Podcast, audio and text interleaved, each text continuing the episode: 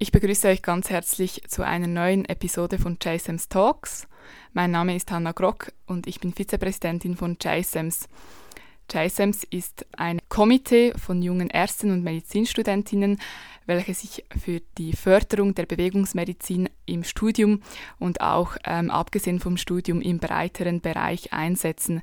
Wir sind auch auf Social Media aktiv und äh, machen diverse Online-Webinars.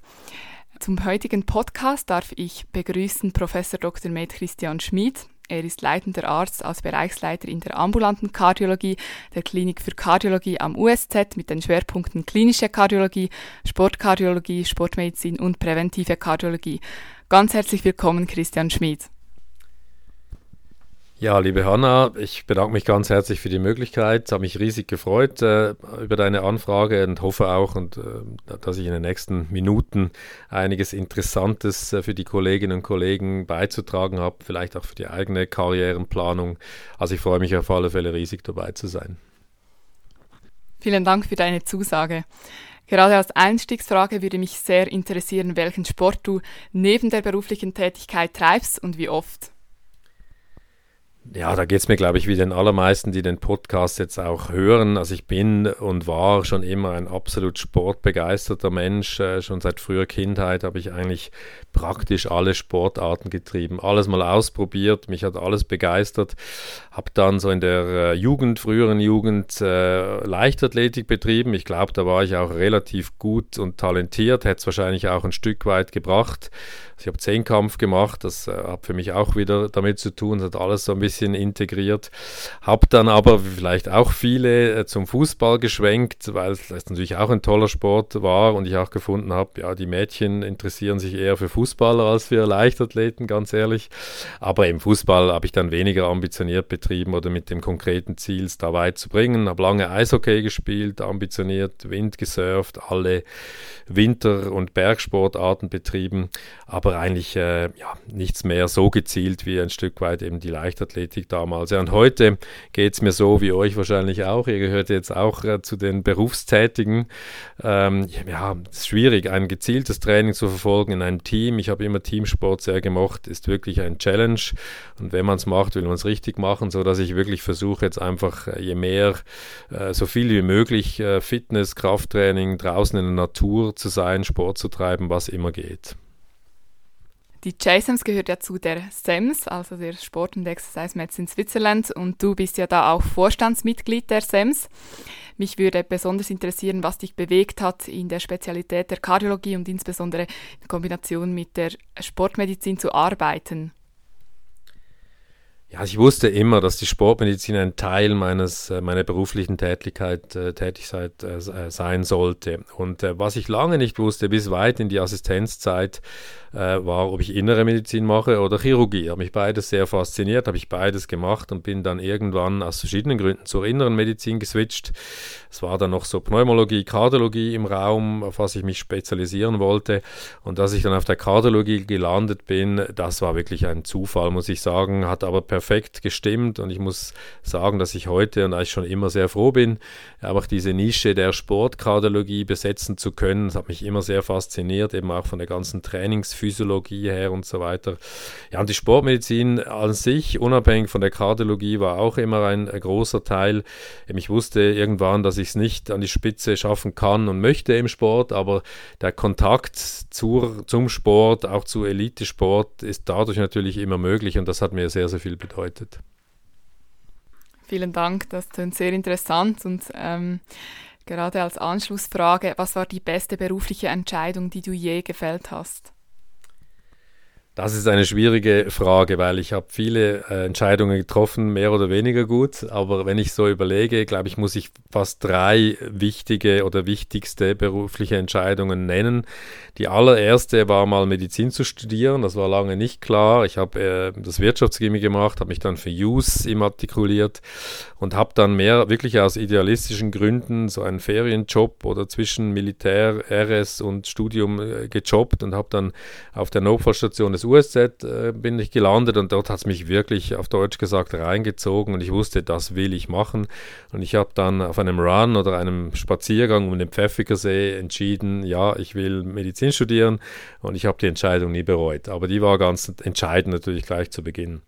Dann wichtig auch die Entscheidung, Sportmedizin zu integrieren. Das wäre auch wirklich ein Tipp an alle, die zuhören, dass man früh beginnt, sich dort äh, ähm, zu, zu informieren, auch zu involvieren. Die JSAMS bietet ja optimale Bedingungen, die es früher noch nicht gab diesbezüglich oder nicht in der Art. Also das war sicher eine ganz wichtige Entscheidung.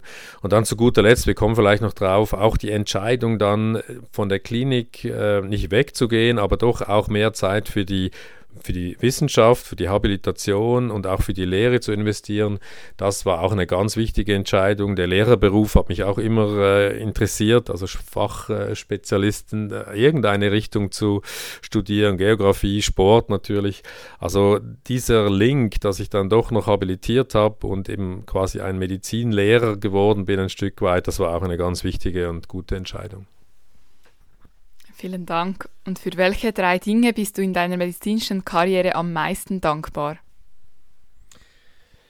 Ja, also wenn ich da überlege, ich denke, es mag etwas pathetisch klingen, soll es aber nicht. Aber ich bin äh, erstmal dankbar, dass ich überhaupt Mediziner sein darf und das studieren durfte. Ich glaube auch ehrlich gesagt, eben das ist das genau Richtige. Ich wäre ein katastrophaler Jurist geworden, da bin ich sicher. Also ich glaube, ich bin genau am richtigen Ort und dafür bin ich dankbar, eben dass es so, das Schicksal das so gewendet hat und äh, jeder, der da oder jede, die da involviert war, also da, dafür bin ich dankbar, dass ich das machen kann, was ich äh, heute mache und schon lange tue.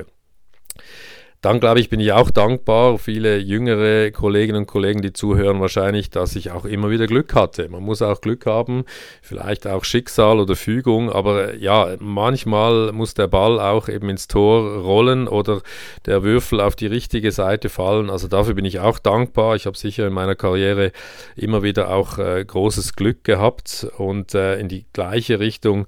Äh, vielleicht der dritte Punkt, ich bin dankbar, dass ich immer wieder auch tolle Menschen treffen durfte, Mitarbeiter Mitarbeiterinnen, Mitarbeiter, Vorgesetzte, aber auch äh, Patientinnen, sage ich mal, Weggefährten im weitesten Sinne. Äh, und das ist was ganz, ganz Wichtiges, so, dass man ein gutes Netzwerk hat, dass man auch, äh, sage ich mal, Hilfe annimmt, davon profitiert. Also dafür bin ich sehr, sehr dankbar. Ich bewundere sehr deine demütige Art, wenn man weiß, was du für eine Karriere hinter dich gebracht hast bereits und auch noch ähm, in diverse Projekte involviert bist. Welches würdest du sagen, sind deine drei größten Stärken?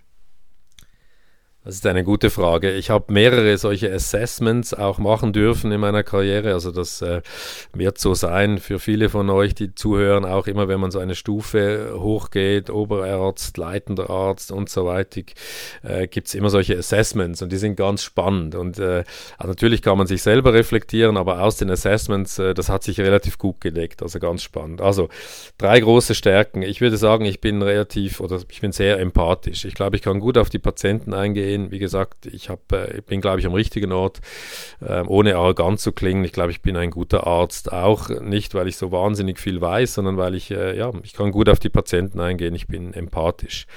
Dann bin ich, glaube ich, sehr anpassungsfähig, äh, also optimistisch. Ich habe einen starken Glauben auch, dass ich denke, es kommt gut, ich schaffe das oder wir schaffen das, wie auch immer. Also im Sinn von, ähm, äh, ja, ich habe immer so ein bisschen die Metapher gebracht, wenn, wenn man mich in der Wüste aussetzt, dann kommt irgendwas Gutes raus dabei. Also das, ich kriege was Gutes hin. Das ist, glaube ich, eine große Stärke auch. Ja, und dann als Sportler bin ich auch kompetitiv, ehrgeizig. Ich glaube, man bringt es nicht. Äh, weit, auch gar nicht karrieretechnisch, sondern einfach, dass man glücklich ist, wenn man nicht einen gewissen Ehrgeiz an den Tag legt. Wenn ich vielleicht noch was Kurzes ergänzen darf, ähm, eben eines dieser Assessments hat das eigentlich ganz schonungslos zutage gebracht. Äh, ich möchte gerne auch, auch noch eine Schwäche äh, von mir äh, nennen, weil ich glaube, viele vielleicht haben die gleiche Schwäche und versucht, äh, das doch vielleicht äh, etwas besser zu machen als ich. Also eine große Schwäche von mir ist, ich kann nicht delegieren, ich kann nicht abgeben. Ich habe irgendwie das Gefühl und den Reflex, ich muss alles alleine machen. Nicht, weil ich den anderen nicht trauen würde, manchmal ist das auch so, aber meistens nicht, sondern einfach, weil ich das Gefühl habe, ja, ich mache es doch gleich selber, dann geht es schneller und äh, ja, das ist was, was ich äh, seit vielen Jahren weiß, äh, eben auch von solchen Assessments. Immer wieder kam das zum, zum Thema und das habe ich nie wirklich weggebracht. Aber ich glaube, man könnte sich viel Zeit und Mühe sparen, eben wenn dieser, dieser Gruppengedanke, Teamgedanke auch umgesetzt würde. Ist gar nicht bös gemeint, aber ja, ich kann nicht gut delegieren. Vielen Dank für deine Selbstreflexion. Ähm, du hast schon angesprochen, die Lehre, die äh, für dich auch sehr ein bedeutender ähm, Punkt ist in deinem Leben. Ich kann mir vorstellen, du hast dort auch sehr viele Projekte und äh, gerade so auch in der Klinik. Und was war das herausforderndste Projekt, das du je durchgeführt hast? Und wie denkst du heute darüber? Es gibt viele Projekte, die herausfordernd waren. Ich, ich würde sagen, so äh, zurückdenkend, ich glaube, das herausforderndste Projekt karrieretechnisch, medizinisch war wirklich, dass ich relativ spät entschieden habe oder mir auch die Möglichkeit geboten wurde, noch zu habilitieren. Aber also im Vergleich zu anderen war ich viel zu spät und ich habe dann also wirklich mit Mitte 30 äh, mit einem Case Report im Rucksack habe ich dann wirklich äh, das in einer wirklich äh, ja, intensiven Zeit noch hingekriegt, rechtzeitig mit 40 äh, dann zu habilitieren, was so ein bisschen die imaginäre Grenze darstellt. Also das war sicher ein großes Projekt, äh, habe ich aber hingekriegt. Äh, darauf bin ich auch etwas stolz. Nicht alleine, sondern mit viel, viel Unterstützung von ganz, ganz vielen Menschen diesbezüglich.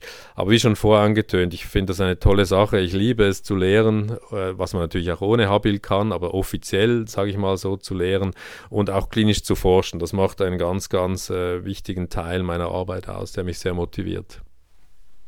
Und würdest du deine Karriere nochmals genauso planen und durchziehen, wie du sie gemacht hast? Oder was würdest du ändern? Also ich bin sehr zufrieden. Wie gesagt, so die eine oder andere ähm, Wendung hätte sicher einfacher gehen können. Eben gerade die Habilitation kann man sicher früher aufgleisen. Also ich würde es fast genauso machen. Vielleicht zwei Sachen, zwei Tipps vielleicht auch, die brauchbar sind. Ich würde unbedingt, ich weiß nicht, ob das heute noch so wichtig ist, aber ich hätte das Ami-Staats machen sollen. Ich habe dann damals gedacht, ja, jetzt konzentriere dich mal auf das Hauptstaats. Du hast genug äh, mit dem zu tun, eben mit neben Sport und allem. Aber ich glaube, das würde ich auf jeden Fall machen weil da habe ich ein paar Mal, wäre ich gerne nach Amerika auch klinisch gegangen, äh, klinisch arbeiten gegangen. Und das Zweite, was ich eigentlich fast noch mehr bereue, in meiner jetzigen Position, muss ich sagen, in den letzten zehn Jahren oder so, ich hätte Anästhesie machen sollen einmal. Also ich habe eben Chirurgie gemacht und Innere mit vielen Intensivmedizin und so weiter, aber ich habe nie Anästhesie einbauen können und das bereue ich sehr, weil ich hätte sehr, sehr gerne mal im Rettungsdienst gearbeitet, vielleicht auch nebenbei, ich wäre gerne Rega geflogen und so weiter. Also wenn ich nochmal zurück könnte, würde ich sicher versuchen, ein, zwei Jahre Anästhesie mit einzubauen. Sehr interessanter Tipp. Welchen Ratschlag würdest du einer jüngeren Version von dir selber, sagen wir zwischen 25 und 30 Jahren, geben? Das geht vielleicht so etwas in die Richtung der vorherigen Frage. Also wie gesagt, ich würde fast alles gleich machen, Amistarts, Anästhesie.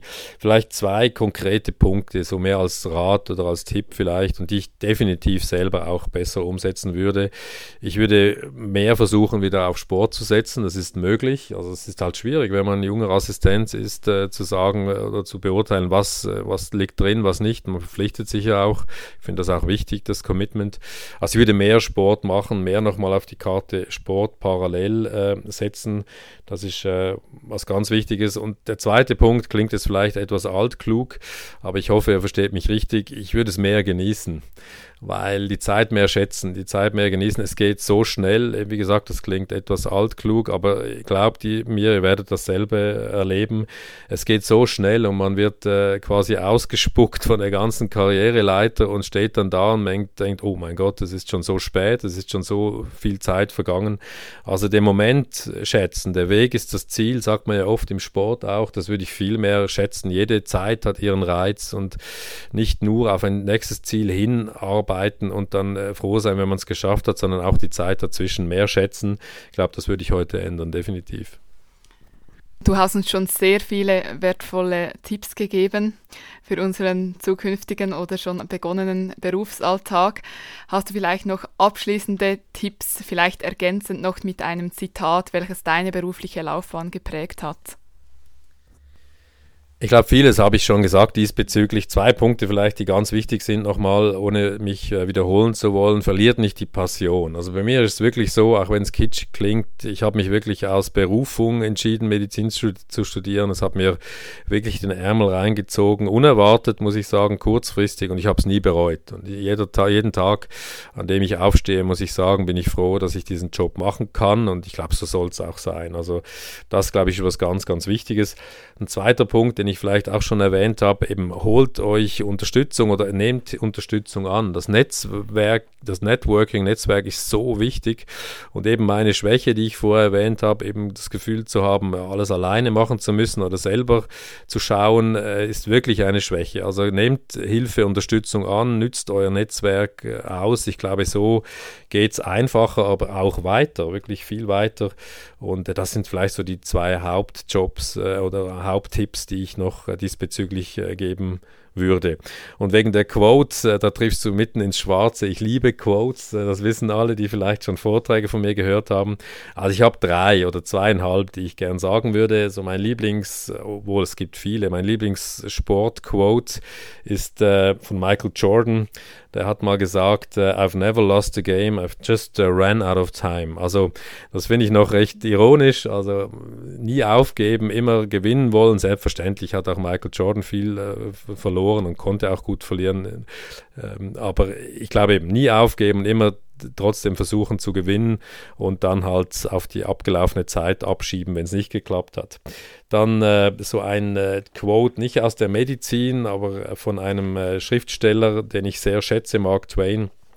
Der hat mal gesagt, ganz viel Gutes gesagt, aber ich glaube vieles, was auch dem entspricht, was ich äh, in den letzten Minuten euch so ein bisschen näher bringen wollte. The secret of getting ahead is getting started. Also man muss nicht nur drüber reden, sondern muss es auch machen, tun und äh, ja, der Weg ist das Ziel, auch wenn es dann nicht so klappt, äh, hat es sich trotzdem gelohnt, meiner Erfahrung nach. Aber man muss es anpacken und äh, loslegen und dann kommt es gut. Und ich glaube, die JSAMs, äh, du Hanna, deinem ganzen Umfeld, ich habe das ja etwas mitverfolgt, das ist eigentlich das absolute Role Model dafür. Das ist wirklich cool. Anpacken und dann kann man solch tolle Projekte auch aufs, auf die Beine stellen. Und zu guter Letzt, das ist äh, so ein bisschen mein Leitspruch, äh, der das Ganze zusammenfassen soll der heißt ganz simpel Whatever it takes. Also es gibt viel steinige äh, Wege und viele Hürden und viele un, wie soll ich sagen, völlig aussichtslose Situationen, aber es geht immer weiter äh, und äh, ich glaube, das äh, kann ich euch sagen, eben so quasi aus Erfahrung, das werdet ihr selber erfahren, habt das auch erfahren. Aber whatever it takes, glaube ich, finde ich einen ganz äh, ja, passenden Spruch für mich und meine, mein Leben, sage ich mal. Wow, vielen, vielen herzlichen Dank, Christian Schmidt. Ich fühle mich gerade so bereichert und inspiriert von dir und bist für mich auch ein großes Vorbild schon lange gewesen und immer noch. Vielen herzlichen Dank, hast du dir Zeit genommen für diesen Podcast. Wenn ihr auch von eurer Seite weitere Fragen habt, Anregungen oder Wünsche, äh, zögert bitte nicht, uns auf Instagram via underline JSAMS zu kontaktieren.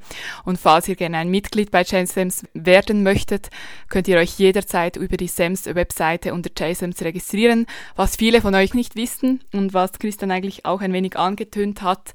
Wir haben auch Mentoren, ähm, welche ihr zugeteilt bekommt, wenn ihr euch registriert als Mitglied bei uns. Somit vielen Dank fürs Zuhören und einen schönen Nachmittag.